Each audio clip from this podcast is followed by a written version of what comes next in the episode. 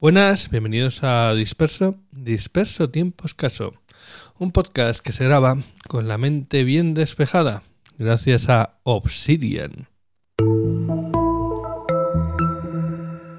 Obsidian, y empezamos por el principio, ¿qué es Obsidian? Obsidian es una aplicación de notas que te permite generar tu propia base de datos del conocimiento.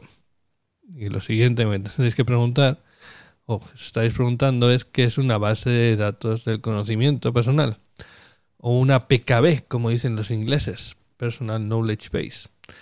Pues es una librería personal de documentación barra conocimiento que creas y refinas por ti mismo. O sea, eh, es un sitio donde guardas todo aquello, toda aquella información que más o menos va llegando a ti y que te interesa tener adecuadamente organizada. ¿Vale? ¿Por qué es interesante tener una PKB, una base de datos personal de conocimiento? Pues por un lado porque te permite almacenar el conocimiento, como digo, porque por otro lado te, permite disponer de él sin conexión. Eh, no dependes de que Google esté, o, chat, ChatGPT, ahora que estamos cambiando el concepto, no dependes de, de que esté online para poder acceder a la información que necesitas. Y sobre todo es que porque te ayuda a encontrar y hacer conexiones entre la información que vas almacenando y digiriendo, por decirlo así. ¿vale? A ver, ¿eso dónde tiene utilidad? Tiene utilidad sobre todo en temas de, investigación, ¿eh? ¿no? Gente que, trabaja con información y tiene que, sacar eh, nueva información a partir de la, que, de la que ya tiene. También ayuda a procesar documentación que, ya, de la que ya dispones. Y bueno, pues eh, por ejemplo para crear plantillas y listas de comprobación, ¿no? Lo que normalmente llamamos checklist. Y por último, pues obviamente para, para estudiar. ¿no? eso sería el tema de, de, lo que es una base de datos personal del conocimiento. Por, y, van un par de consejos, ¿vale? Antes de meternos con el tema de, de Obsidian, es importante tener claro este concepto general de la base de datos personales de conocimiento y, una de las cosas que hay que tener claras es que es un tema que lleva tiempo, que lleva tiempo y esfuerzo. ¿no? Eh, si lo único que haces es volcar la información, pero luego no trabajas sobre ella, es una pérdida de tiempo. Estás dedicando un tiempo a algo que luego no le estás sacando rendimiento. Luego, otra, otro consejo es que mm, tu base de datos personales de conocimiento debes, debería ser el primer sitio al que vas a buscar esa información, ¿vale? Eh, no sirve de nada que tú te hayas dedicado a guardar tus enlaces y tu documentación sobre, pues por ejemplo, podcasting, si luego a la hora de la verdad, cada vez que necesitas consultar algo, te vas a Google a buscarlo. Es, estúpido, es un tiempo desperdiciado.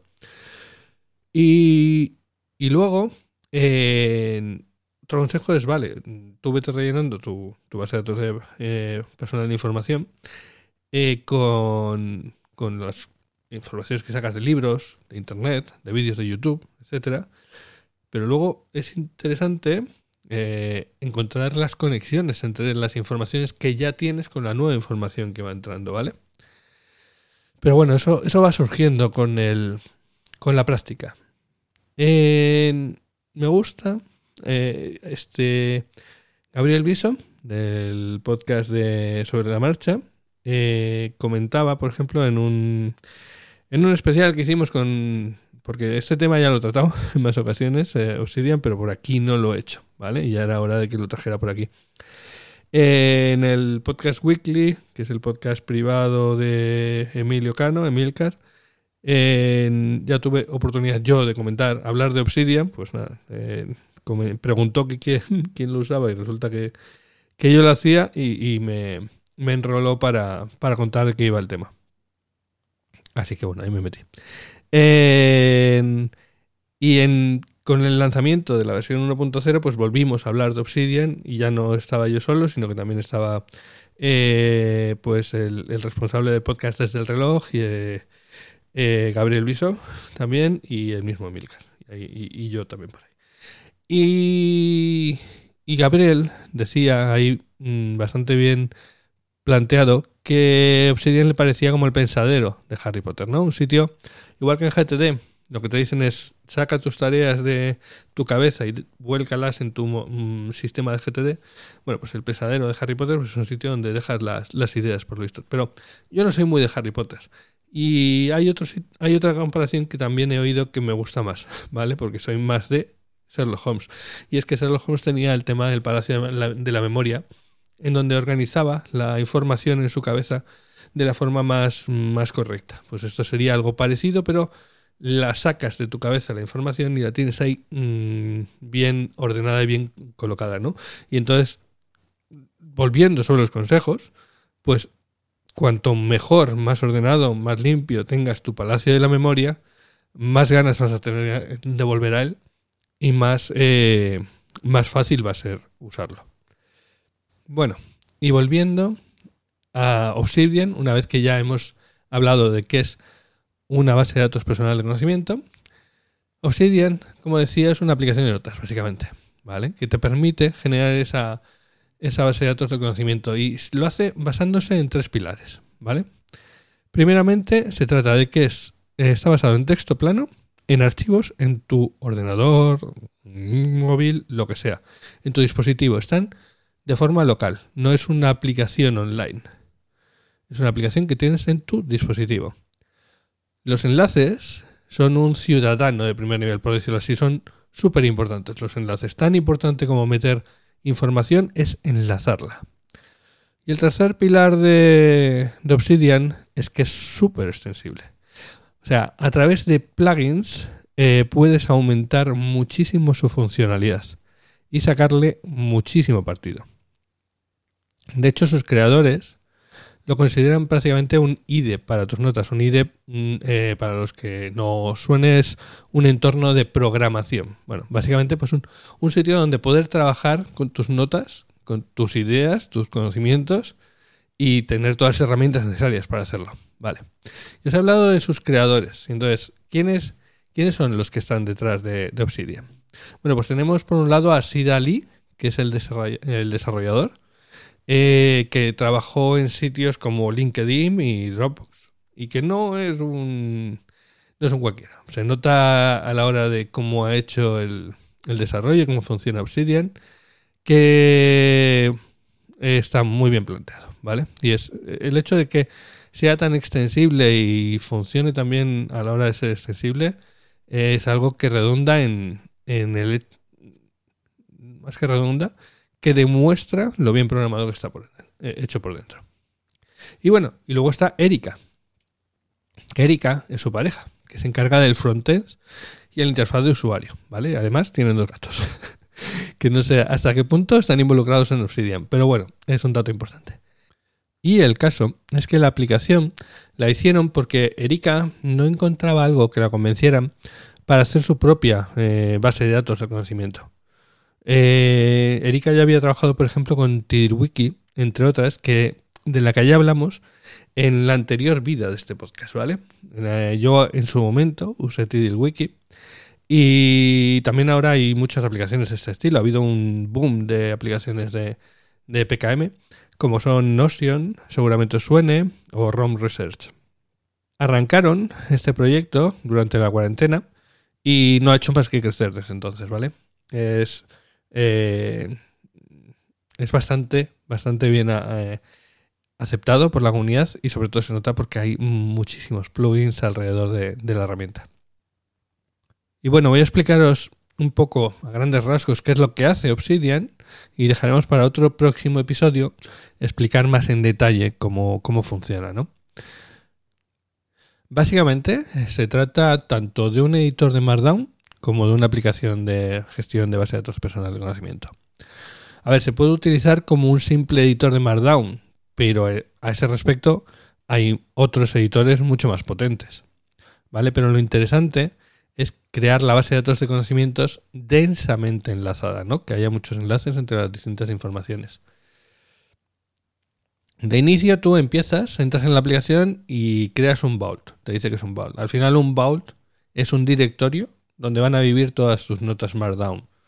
Entonces, eh, al entrar en la aplicación, te encuentras un espacio de trabajo en el que encuentras a la izquierda una columna donde está en una barra vertical los accesos directos a funcionalidad y, algunas pestañas, ¿no? Eh, que la principal es el gestor de archivos, ¿no? Eh, ves hay un árbol de archivos cuya raíz es la que has indicado como el directorio al que has llamado Vault, al que has, el, que va a ser la raíz de tu eh, base de datos de conocimiento.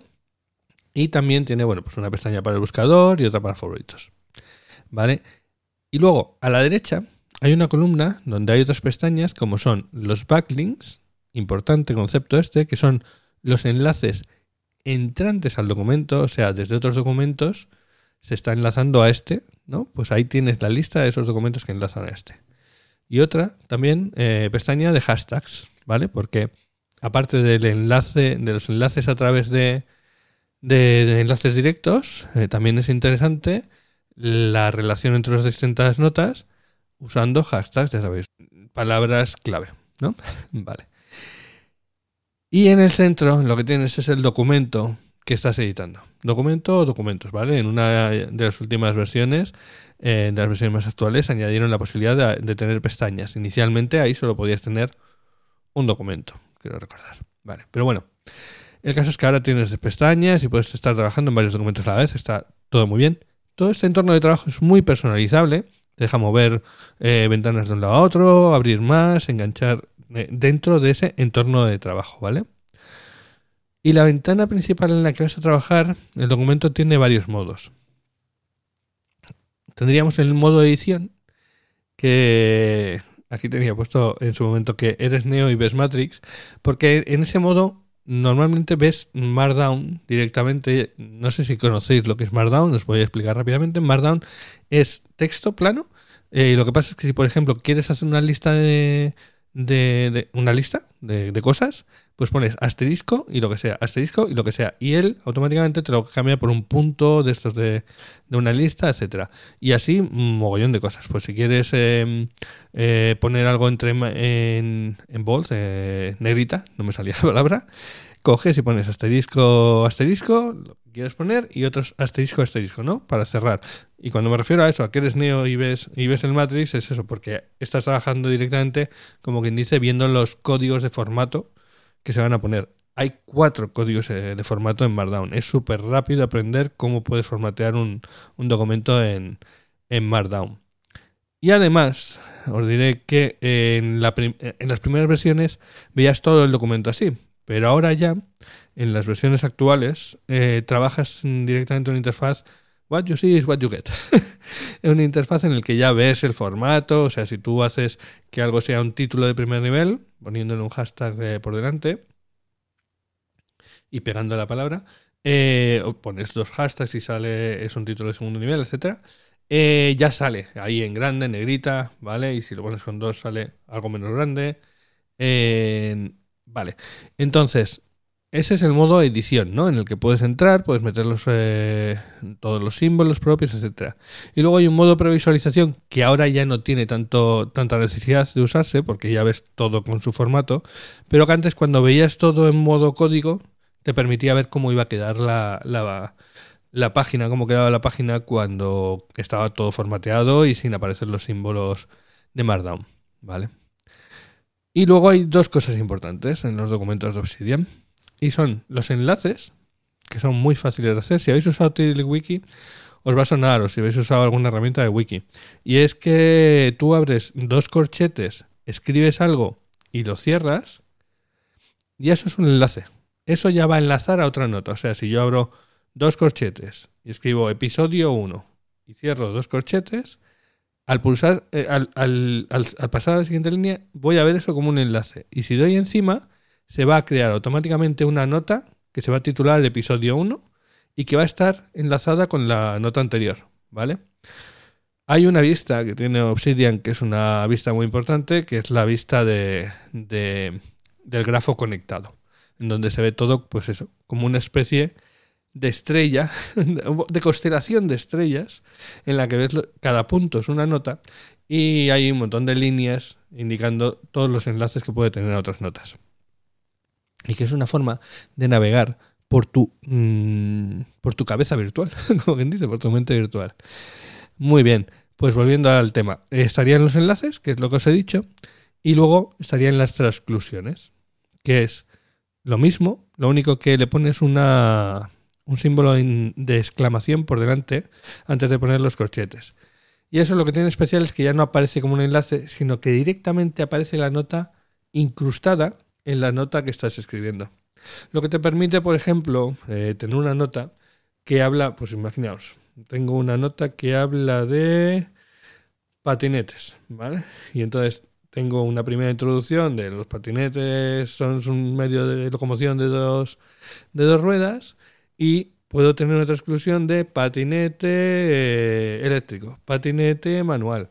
Y eh, en esa misma pantalla, entonces estoy viendo todo el detalle del patinete manual y el patinete eléctrico, aunque cada uno de ellos están en su propia nota. ¿Vale? Eso es algo casi más visual que, que otra cosa. Y creo que hoy lo vamos a dejar por aquí, ¿vale? Para no volveros muy locos, que ya bastante, bastante os he contado. Bastante locos os he vuelto, quiero decir, perdón. En, el siguiente episodio, pues os explicaré un poco. Volveremos a revisar un poco lo que hemos comentado y os explicaré un poco cómo se organizan los contenidos en, Obsidian y un poco los plugins que, que yo más, más uso.